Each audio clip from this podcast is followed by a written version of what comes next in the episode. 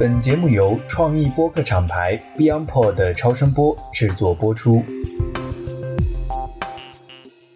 大家好，我是直立行走的锤总。这一期的对谈呢，我找到了一位非常神奇的嘉宾，他是我的同事，是我们应天下 HR 的负责人。同时，另外一方面呢，他是一个极少见的职业的从业者。因为宠物经济在最近这些年非常火爆的一个状况，我其实一直都想聊聊关于宠物这件事儿。但是呢，我希望能够找到一个特殊的角度和观察的层面，去用不一样的方式理解人、宠物以及相互之间的关系。所以呢，我们今天请到的这位嘉宾呢，他叫 Stella。大家好，我是 Stella。然后我也很高兴，那个锤总能邀请我参加我们这一期的播客。我的身份是比较特殊的，然后除了 HR 以外，还是一个爱猫人士，定位的是。做一个有趣的宠物达人，Stella 自己介绍的太谦虚了。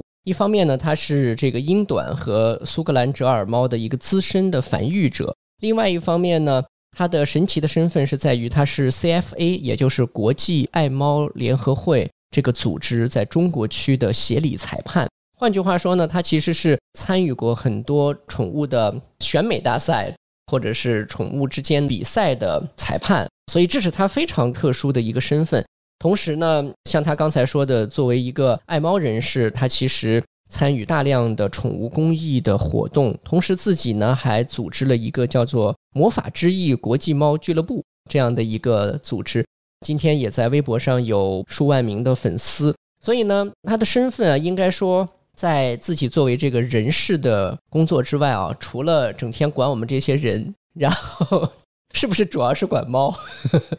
管我们其实比管猫容易多了。那也不是，其实我会觉得那个，因为猫嘛，它毕竟也是宠物嘛，所以它的自驱力不够。也是宠物，对，需要我去辅助啊。可能我会觉得角色更相当于，其实我是他们的妈妈，或者是说我又是他们的阿姨，所以我是对猫咪来说综合性的一个角色。OK。所以呢，Stella 经历过的一些故事，包括她在国际的赛场上关于猫和主人以及爱猫人士之间的一些见闻，那我们打算来一起聊一聊这些事儿。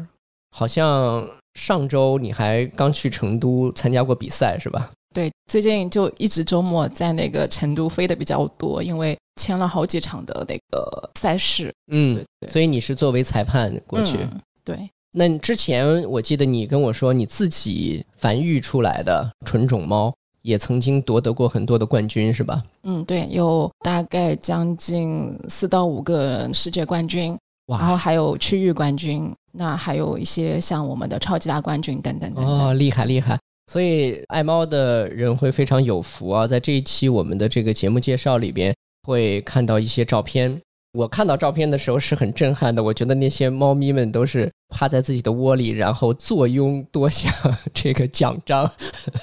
一种睥睨天下的这种状态。OK，那我们来聊聊宠物大赛这件事儿吧。在宠物大赛里边呢，其实我们有很多不理解的问题，从这些问题出发呢，也能看出今天我们看待宠物。包括在养宠热背后有可能反映出来的一些人性的诉求，所以这其实是我们关心的。在这次节目之前呢，我在我们这个直立行走的听友群里啊，跟大家征集了一些他们对于养宠物的感受，还有呢就是想问的问题。首先，一个宠物大赛或者说一个选美的这个比赛，它的标准到底是什么？是不是就是看这只猫好可爱、很漂亮，或者什么？它一定有一些专业标准。包括说这些标准的设定者，他的一些设定的初衷维度是什么样？第二呢，就是办这样的比赛的目的是什么？是不是是为了取悦人类，还是说它对于我们的动物，对于猫这一类动物来说，也有着一定的帮助，或者有什么价值？第三呢，就是这样的比赛，包括说它带动的产业链也好啊，商业化的行为、公益化的行为也好，它能够带来的影响和作用。这是我们大家会比较关心的。我想在开始回答这些问题之前呢，能够快速的念一段话。这段话呢是我们的这个听友他们在说自己这个养猫过程中的感受的时候，其中有一位听友写的，我觉得写的非常的动人。他说他在养猫过程中得到的感受就是对一个陪伴着你的生命要负责。然后呢，他说他的猫咪呢是一只雌性的美短，然后叫咪咪，说颜值很高，性格那是不屈不挠。然后这只小猫呢，在一岁多的时候查出来有先天性的心脏病，左侧的心房有两个心室，需要终身服药。而且呢，它这个服药啊是比较复杂的，就是每天呢早晚都要服两颗药，而且是不能拌在猫粮里让它自己吃的，它必须用人工的方式，主人把它塞进猫咪的喉咙里。而且还得帮它把这个药顺利的捋下去。每个月的这个药量啊，会根据它的心率的状况去进行一个调剂。每个月的花费呢，也是从刚开始一千多，最后变成两千块等等，维持了两年多。他说，在去年七月份的时候呢，这只猫咪还是离开了他和他的伴侣。但是在这段养育这个小猫的过程中呢，其实他们体会到对一个生命负责任需要付出的心力。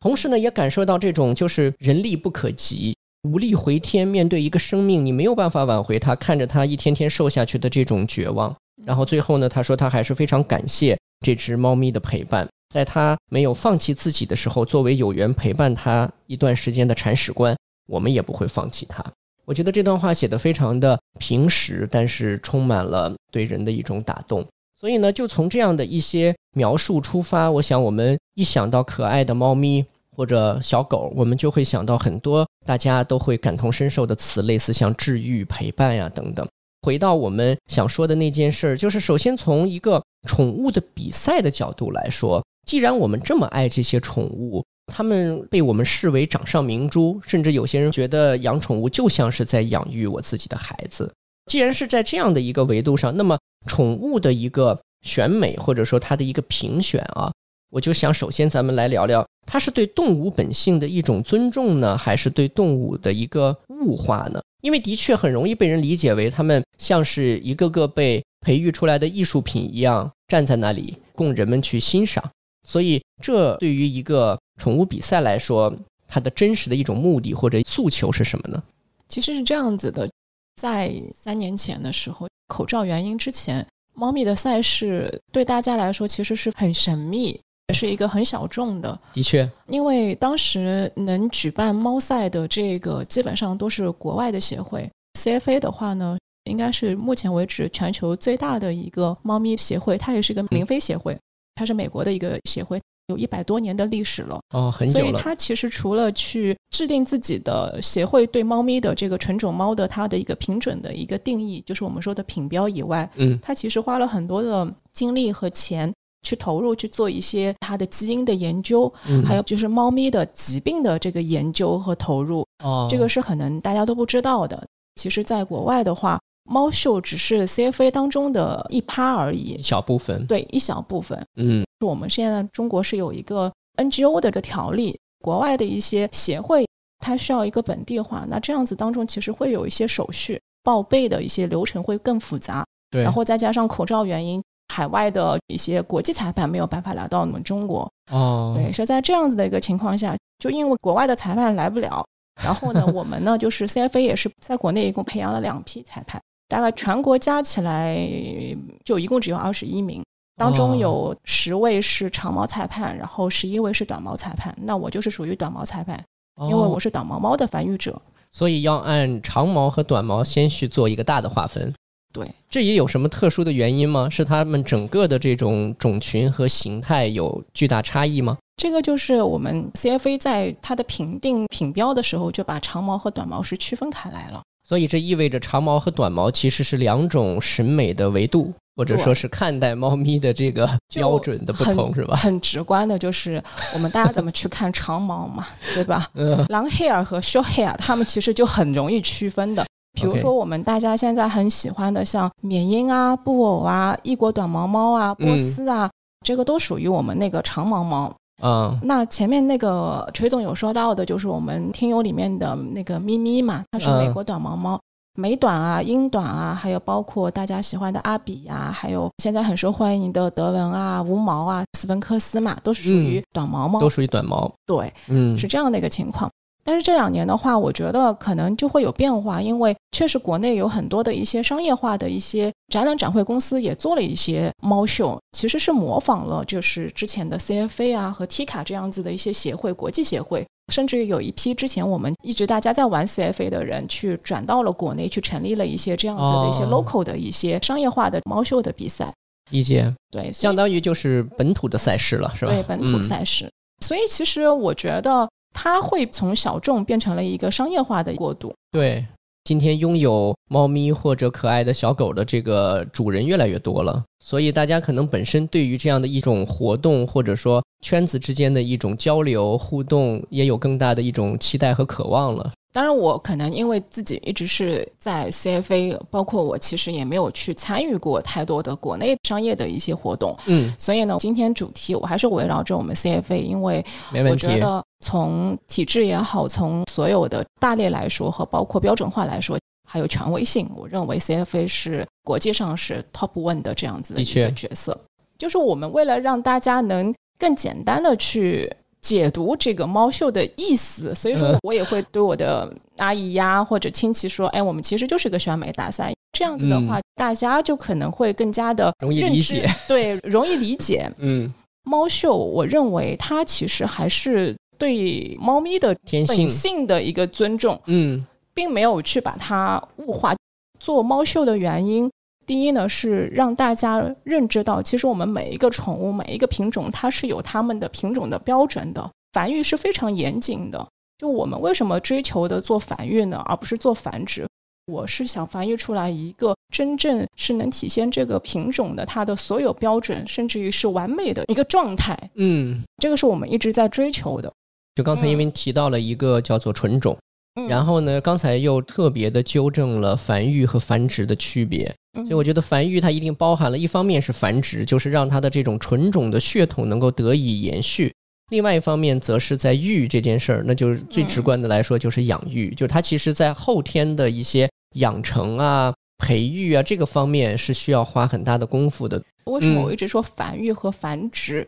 我觉得繁殖其实是一个天性，不管是人类也好，宠物也好，总归要生，对。但是繁殖的话，这个其实就对我来说，它就像一个流水线的操作，它可能会更加的利趋和商业化。繁育是我们愿意用更多的时间去养育，而不是“繁”这个词。嗯所以我们更加多的是，我会花很多的时间和精力。像我家的话，我现在我的种群大概有三十几只，我其实已经缩减了我的全放在在家里对我还租了一个房间。哦，嗯其实是这样子，种群其实这两年已经在精简了，还是有三十多，因为我两个品种其实是需要这样子的一个种群的。我一年大概也就出个两窝到三窝，大量的时间我更加会挑选的是一个合适的母猫和一个合适的公猫碰撞出来。我想做到的就是精品，能繁育出一个非常棒的世界冠军，OK，甚至于是一窝世界冠军。一窝世界冠军。所以繁育出来的这些小猫，它们都会参加比赛吗？还是会择其佼佼者？这个要说到我们的赛制了。大方向的话，我们是分为三个组别，一个组别呢是叫幼猫组，一个呢是叫成猫组，还有一个叫绝育组。哦，绝育组对有专门的组。有有有有，四到八个月是幼猫组，然后八个月以上的话呢就是成猫组。每个组别其实都会有头衔，我们是积分制的，嗯所以他们也是会有超级大冠军、区域冠军，还有我嗯，们的、国际冠军，对国际嗯冠军。那像超级大冠军就是全场的 top one 这样。它是积分制的，它是根据你啊每一场比赛的最后的一个分数、total 类，它是到一百七十五分，它就会拥有他的超级大冠军的头衔。OK，理解了。所以一方面呢，就是刚才您提到，其实在选择的过程中，之所以办这样的比赛，是希望在动物它各自的一些特定种群上面，不断的去能够培育出最有代表性或者它的这个美感最强的对，这样的一个选手，对吧？是所以它其实带有更强的一种标杆性的这个意义和作用，所以这是一方面。另外一方面，其实您刚才提到过，像 CFA 这样的组织，除了比赛，其实大量的一些关于猫咪的公益性的这些行为和活动，包括说对疾病的研究，所以是不是说一个非常具有标准的它的这种在身姿、体态、气质各方面的这样的猫，它嗯对于去积累人的这些经验认识。也是有重要的这种标杆意义的呢？其实 CFA 在做每一个猫的品标的时候，每年的微调是不大的，甚至于有的品种的话，可能几年都没有去调整它的标准不会乱动。对对对，但是也有可能，比如说像我们英短之前的英短的话，CFA 是不认可长毛的，不知道大家听到过吗？叫英 长，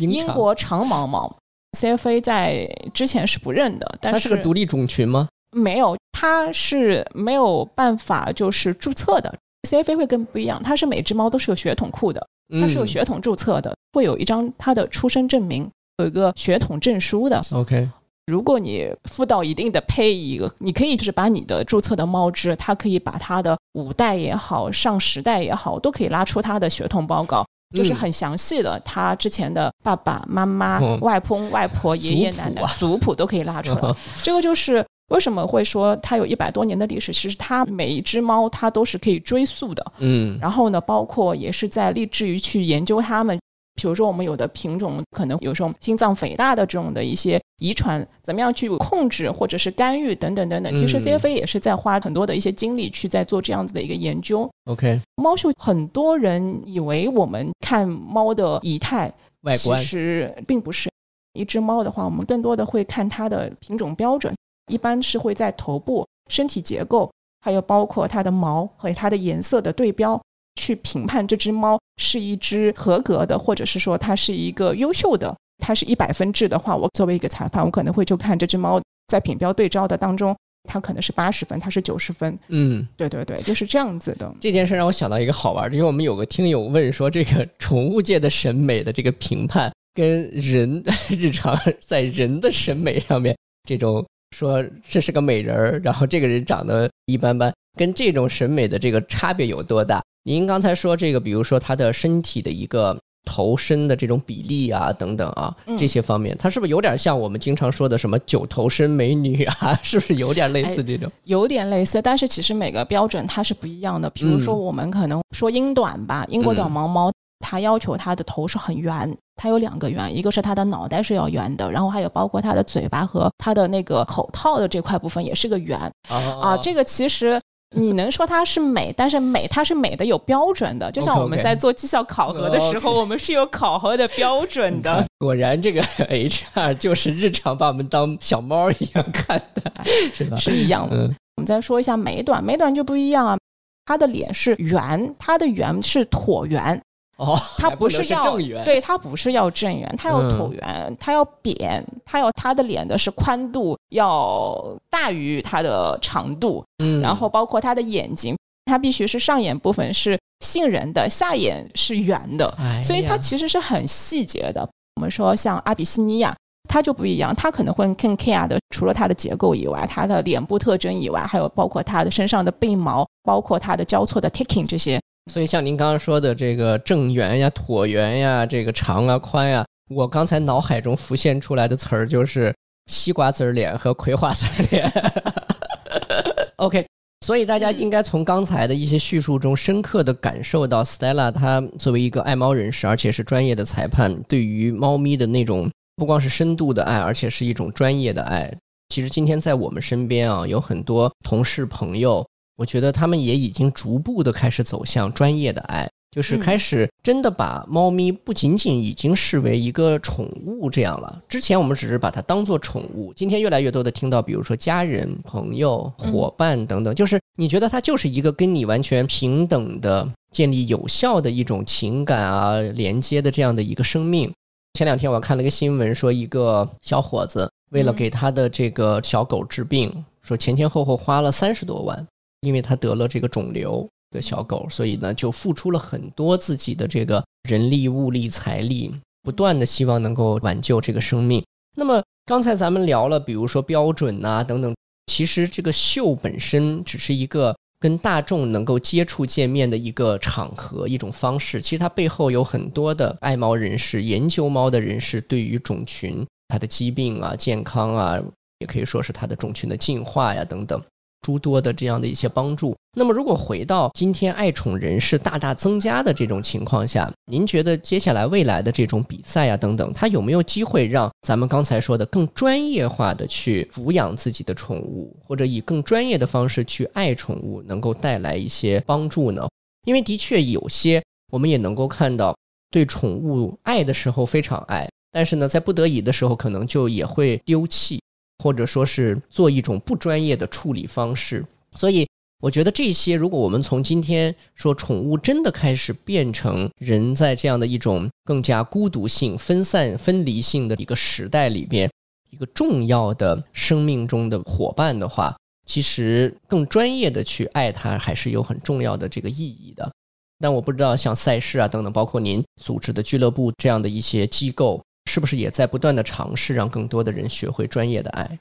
其实对我来说，我认为。不管是协理裁判的身份也好，或者繁育人的身份也好，其实我还有一个身份，我觉得我是一个公益人。我觉得可能是跟我的职业有关系，我是一个 HR 嘛。所以我会把很多东西，就是尽量把它区分开来，就是我能知道我在这个平台我是要做的什么，我的身份是什么。嗯，对，所以我会把这些社会责任也好，或者公益的这些东西，我可能会放在这一部分。嗯，对。但是对于我们的这个承载的平台，比如就像那个锤总说到的，我的俱乐部吧。嗯，Magic Wing 是注册于美国 CFA 的这样子一家俱乐部，因为我们是想要在上海，我们在落地化去做一些 CFA 的秀。对，这个是我的俱乐部的成立的初衷。但是接下来的话呢，因为我们是有自己的会员的，OK，对，当然这些会员的话是覆盖着一些像我同样的繁育人，还有就是我们这边的一些品牌方，包括像知名的一些马氏品牌方的工作人员。哦，对，我会把这些都聚集在一起。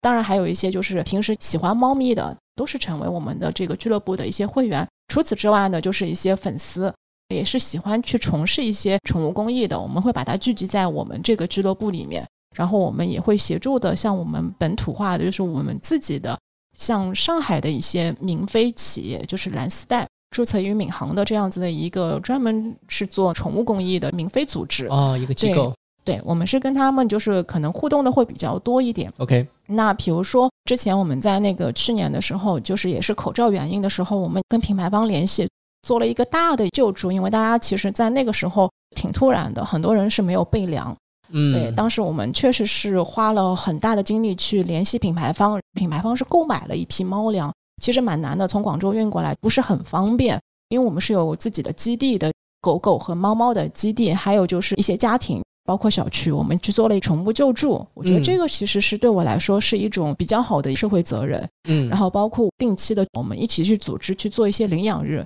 基本上我们是每个月都有，除了去年可能会有一些现实的原因做的会比较少，但是我们现在就基本上能恢复到每个月做一次。那这个领养日的话呢，我们也是会有专门的救助的基地，不限于猫猫和狗狗嘛，有时候还有兔子也有，就是小宠也会有，但不多。嗯，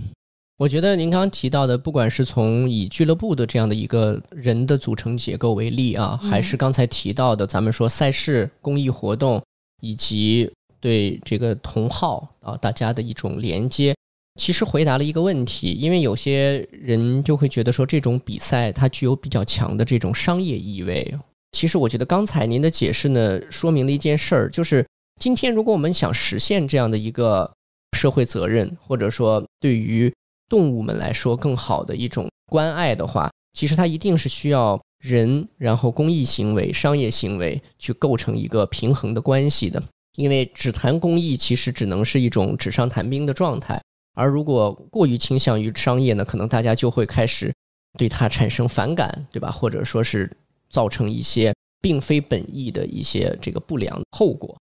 今天大家爱宠的这样的一种环境，或者说一种心态下，其实。应该更多的我们去考虑公益和商业的一种有机或者合理的结合。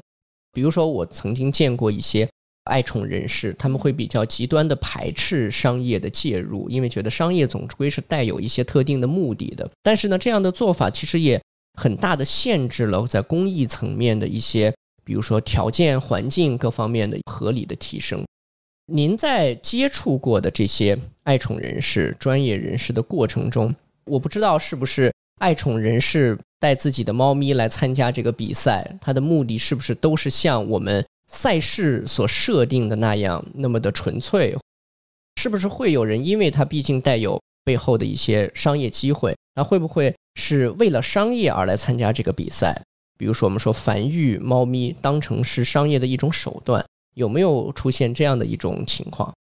所有参加我们 CFA 秀的，基本上其实都是繁育人。嗯九几年的时候进到中国的时候，包括我们现在，嗯其实大部分的都是繁育人。那繁育人其实都会有一些繁育人的自我修养和精神，自我修养，对，就没有办法去把繁育做成商业化。，OK，对，那商业化的话，可能像有一些宠物店或者是一些繁育基地，可能看到了在这个猫咪的背后或者狗狗的背后，它的商机，甚至于其实大家都知道，东北是往全国输送宠物的一个区域，对区域。嗯那这个的话，对他们来说，我觉得其实他们走的就是纯商业化。我甚至于“商业化”这个词儿用的已经很很高级了。对嗯，anyway，就是对我们来说，其实是去不管是参加国内也好，参加国际比赛也好，其实就是为了验证自己繁育人，就是验证自己繁育的结果。嗯繁育出一只优秀的能拿到世界冠军的这样子的一只猫，这是我们的追求。嗯就我们没有关起门来玩这个秀这个赛事。这两年开始，已经 CFA 打开，像对外已经有很多的一些家猫组。因为我前面说的门槛挺高的，就是能参加 CFA 的，必须要有这个猫咪是必须要注册的，是有血统证明的。但是有很多的一些没有在 CFA 注册的，其实我们也是可以作为一个叫 Cats 的这样子的一个注册。但是你不注册也没关系，你就是甚至于是锤总，你们家如果有一只猫咪，如果你觉得我想给它一个展现的一个机会和平台的时候，其实 CFA 是有家猫组的。介于每场比赛报名的不多，可能也就是我们的宣传没有到位。对，这个是要怪 CFA 的 marketing 的。哎，对的，这是个重要信息，因为这件事其实解答了我本来想问的一个问题，就是这种活动会不会造成猫咪界的一种这个阶级鄙视？因为那些猫咪可能在上面是感觉高高在上的，好像区分了一种等级感。但像您刚才说的，我觉得它有点像很多比赛中所谓的业余组，对对吧？有点这种感觉，就是它让这件事儿真正的回归到了大众的这种普遍性的爱猫爱狗的这些人士中来，对吧？就是我觉得我自己的宠物也可以有机会去展现一下，我也可以在那里可能也听到一些专业的一些建议，让我平时可以去更好的对待它，和或者说形成这种互动，像这样的一些东西，我觉得这个可能跟我们刚才说的那个目的就非常相符了。随着这样的一些活动，不管是商业的还是公益的，它在一种体系和有资格的人士的一个带动和推进下，它开始越来越多的教会更多的人如何以专业的方式更好的去宠爱自己的伙伴。那如果我们家有只猫，嗯然后我带它来参加这个活动，那那个评判标准应该也还是会按相对专业的标准去看的，对吧？是这样子的，就是我要这个说到我自己了。我在去年十一月份的参加了那个呃宁波的一场比赛的直采，嗯然后当时现场一共有三十多只家猫，是我有史以来摸的最多的家猫，其实非常漂亮。就因为我们在做家猫，我们是不对他们的所有的参赛的这个家猫去做定义的，因为它没有品种定义，，OK，它可能是一个混血儿都有可能，嗯甚至于也不用对它的长毛和短毛去做定义。嗯，但是我们会综合的是从它的这个美观，这个时候其实我们可能会更多的是看到它的一个比例啊、美观啊和洗护、养护这个综合 totally，然后去对它们的那个猫咪去进行它的一个评判。最后呢，其实也是会进入到 top ten 的这样子的一个机会，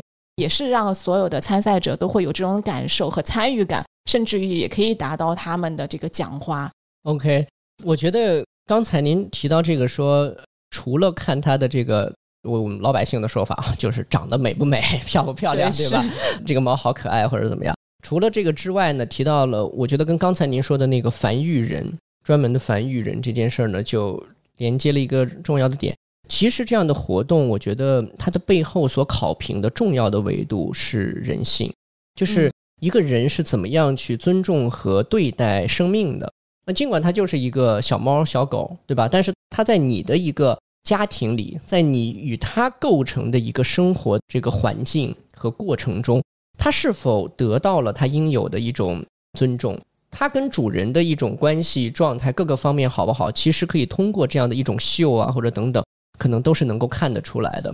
不光反映在比如说毛色的这种光泽程度啊，或者说它本身先天的一些给予它的条件上，更重要的是后天所带来的一些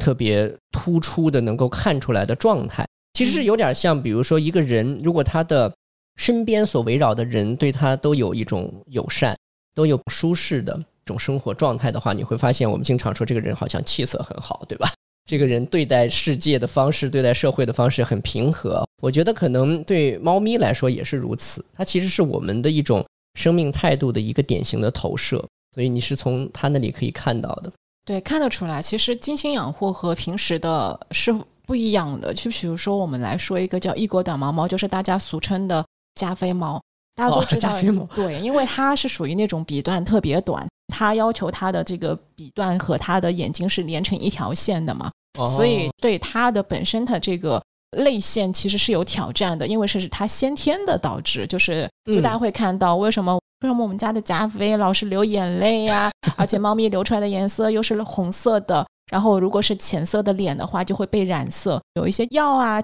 可以去把它的泪腺做的一些调理。每天你有没有给他去擦脸？就把他的那些泪今天分泌出来的这些分泌物有没有把它擦干净？这个很简单，很小的一个细节，其实就能看出来你可能会在照顾猫咪当中的一些平时的养护是什么样子的。嗯嗯。特别是像长毛猫，它很容易打结呀，因为特别像波斯这种，它其实是一些棉质毛，就特别容易打结。那你平时怎么样去护理？包括你喂它吃东西，或者是。等等等等，这一系列其实都是能看得出来，你平时对它的猫咪的投射了多少的精力，嗯嗯，就必不可少。包括它的毛色，就是营养好和不好，其实也是反映在猫咪的这个眼，它的毛色的亮泽度啊，还有包括它的浓密度啊。因为我们大家都知道，不管猫猫也好，狗狗也好，夏天就是它们的一个掉毛期。但是你其实如果你在平时对它的日常的梳毛护理，它吃的也好。用的也好，这些东西如果你是精心是去研究，或者是说去精心调配的，其实是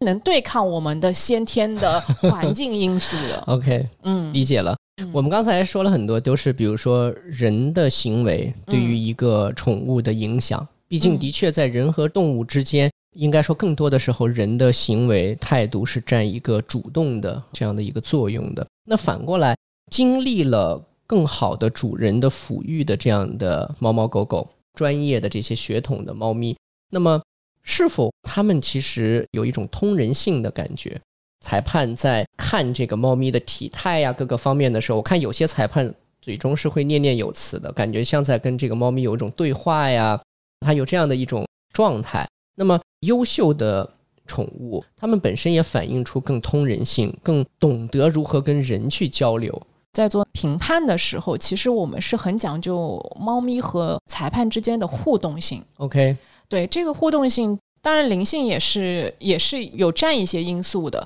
然后猫的性格其实也是会受到基因的影响。如果一只可能很暴躁的爸爸的妈妈，它其实是会影响到下一代的。所以呢，就是我们对有攻击性的猫咪，其实它就不是一个合格的一个秀猫。它不是一个可以去做秀的这样子的，它可能是一个可以参与到繁育，但是它不是一个可以去秀的，也是我们的这个规则之一。嗯，那互动性的话呢，这个就是第一呢，就是先天的，因为确实是会存在的，有的是因为品种的受制于，比如说异国短毛猫就相对来说比较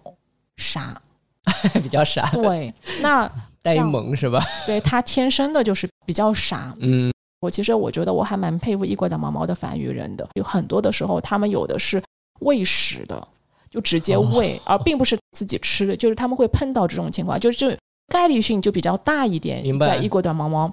那还有呢，就是比如说我们像那个像阿比也好，或者是说像美短也好，他们其实本身就是好动型的，也是很聪明。我们其实是会刻意的去繁育人，他在。做比赛之前，他会刻意的去培养他们的一些互动性。嗯，这个互动性可能就是在家里面跟他玩的可能会多一点，让他更习惯一个跟人类的一个接触。就是得多花时间跟他去磨合，是吧？对对对对，这种也是像采用一些，比如说像我朋友圈看到有些朋友他们会买一些逗猫咪用的一些小玩具啊等等，也还是用这些是吧？对对对对，嗯嗯，其实方式方法是一样的，那可能就不一样的点就在于更专业一点的，他会在家里面设置一个赛台，他会模拟这样子的一个比赛的一个状态。他会让参加比赛的这个猫咪，他们可能就 是有现场的一个这样子的一个模拟，厉害厉害，在家里玩模拟赛。我曾经还有个朋友在家里面还放了十个笼子，然后自己把猫抱出来，然后说你是第一名。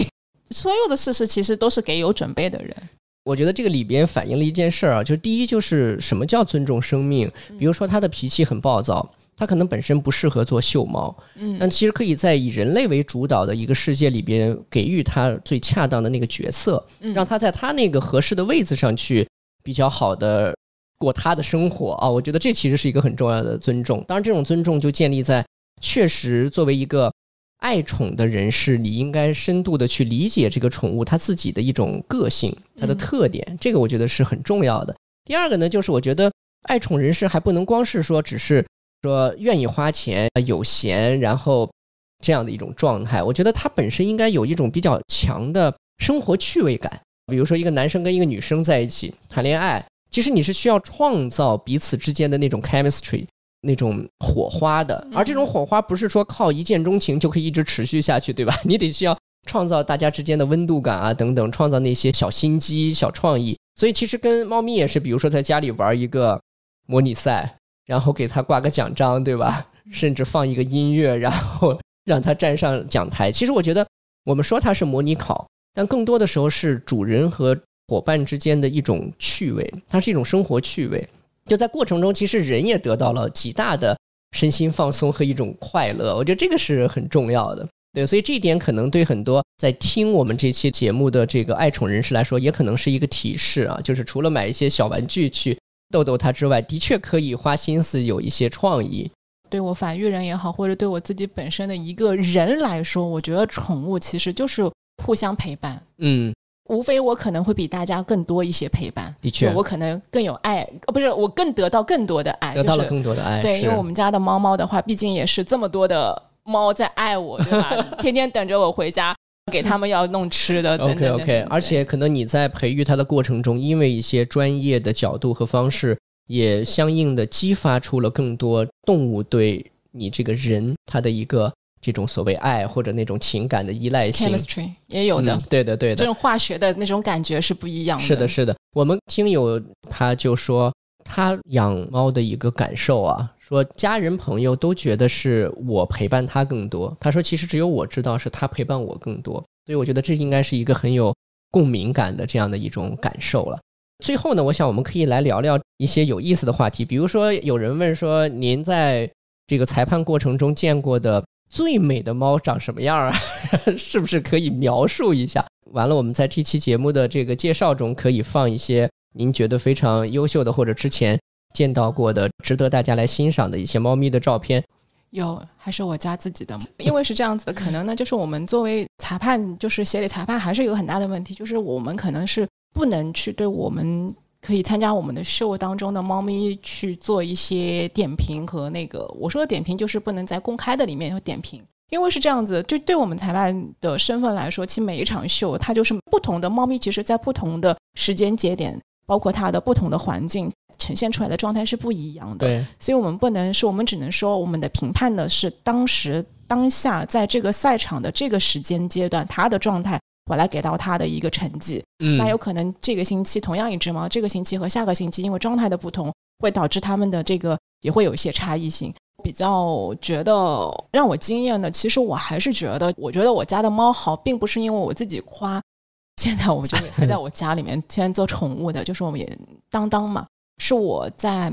一九年的时候，我带到美国去参加美国 CFA 秀的。嗯，当时它没有任何的头衔，它只是一个刚刚成年的一只公开组的猫咪。嗯，那当时是一只苏格兰折耳猫。其实像折耳这个美短也好，英短也好，其实都是在国外的，可能就是繁育人更加知名。但是我其实也是想要去带去美国去展现一下我们在中国的这个繁育水平。所以呢，我把我的当当带过去了。它是一只棕虎斑的苏格兰折耳猫。然后当时呢是所有的那个八环全进，然后也拿到了它的品种第一。就是锤总，你有看到过一张照片？你觉得他就是藐视大家，就是在一堆讲话 里面的，就是他。OK，他那个讲话就是当时这个照片是我在美国的那个民宿里面拍的那个照片。但是我觉得，就是被认可和被大家看到、被全世界看到这样子的，就是中国人的繁育的这样子的一个水平，其实是让我挺开心的。因为它其实一个大型的 event，在美国可以看到，在路边，包括它旁边的展台当中，都可以有我们曾经的上一届的一些猫咪。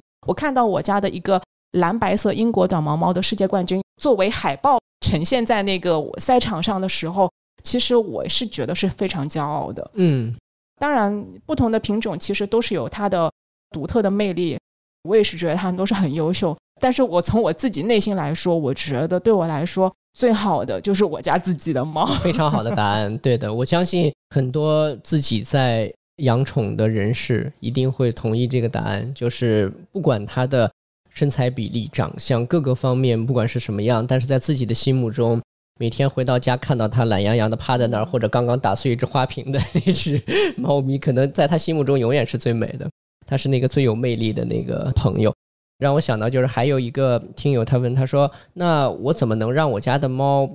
变得更加的有自信？怎么样能够激发一个宠物小猫的自信？这件事情从专业的角度来说，有办法吗？”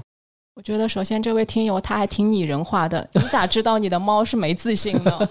他是不是觉得他的猫比较 嗯？不喜欢社交，社恐，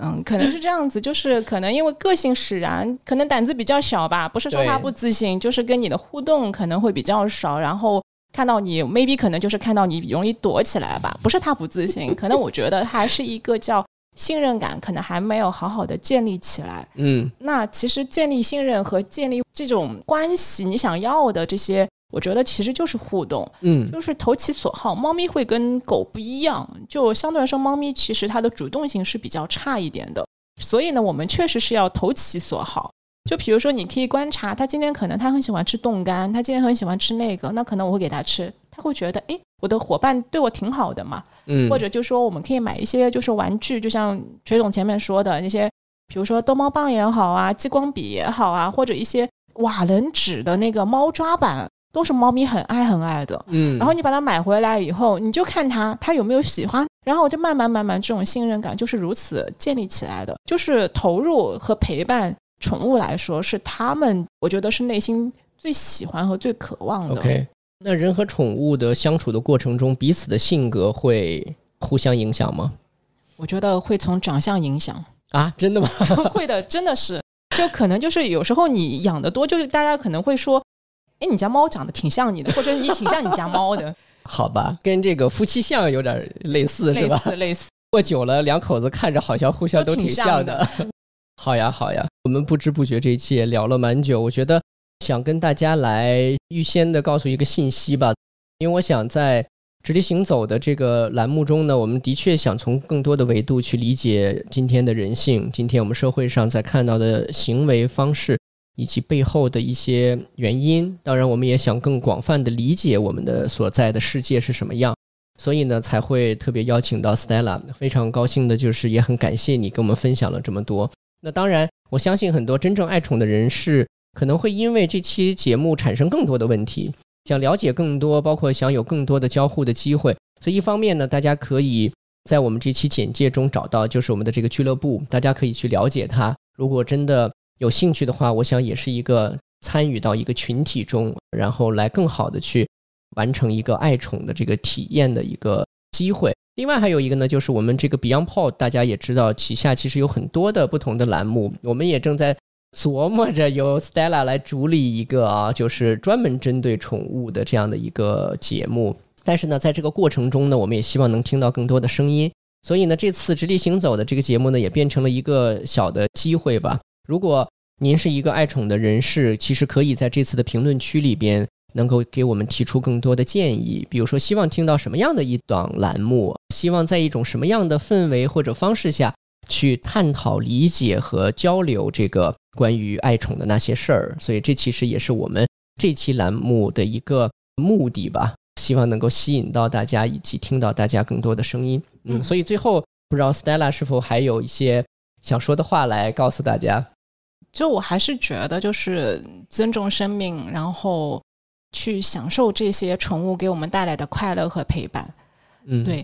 然后呢，就是就像锤总说的，因为之前就是我们一直在酝酿，是不是我们要有一个这样子一档跟宠物有关的一个频道？但是我们其实一直在做一些 research 也好，就是我们更想知道的是大家想要听什么。对，就因为我们想做的一直是 Beyond Pod，就一直想做一个好的内容。对，这个是我们的内核的东西。所以说，也是希望大家如果听友如果有兴趣，或者是说。想要我这个频道孵化成功的，是的，是的，是希望大家能给点意见，就是能告诉我你想听什么，这样子我会觉得我们能做一个更好的频道，更好的内容给到大家。好呀，好呀，感谢 Stella。然后最后从我的角度来说呢，还是一贯的站在直立行走这个节目的一个角度，我其实今天很有感触。我自己小的时候养过一只小狗，然后呢，后来就没有再。自己去养过宠物，然后最近也在琢磨着要不要给我儿子养一只可爱的猫咪，因为他很喜欢猫。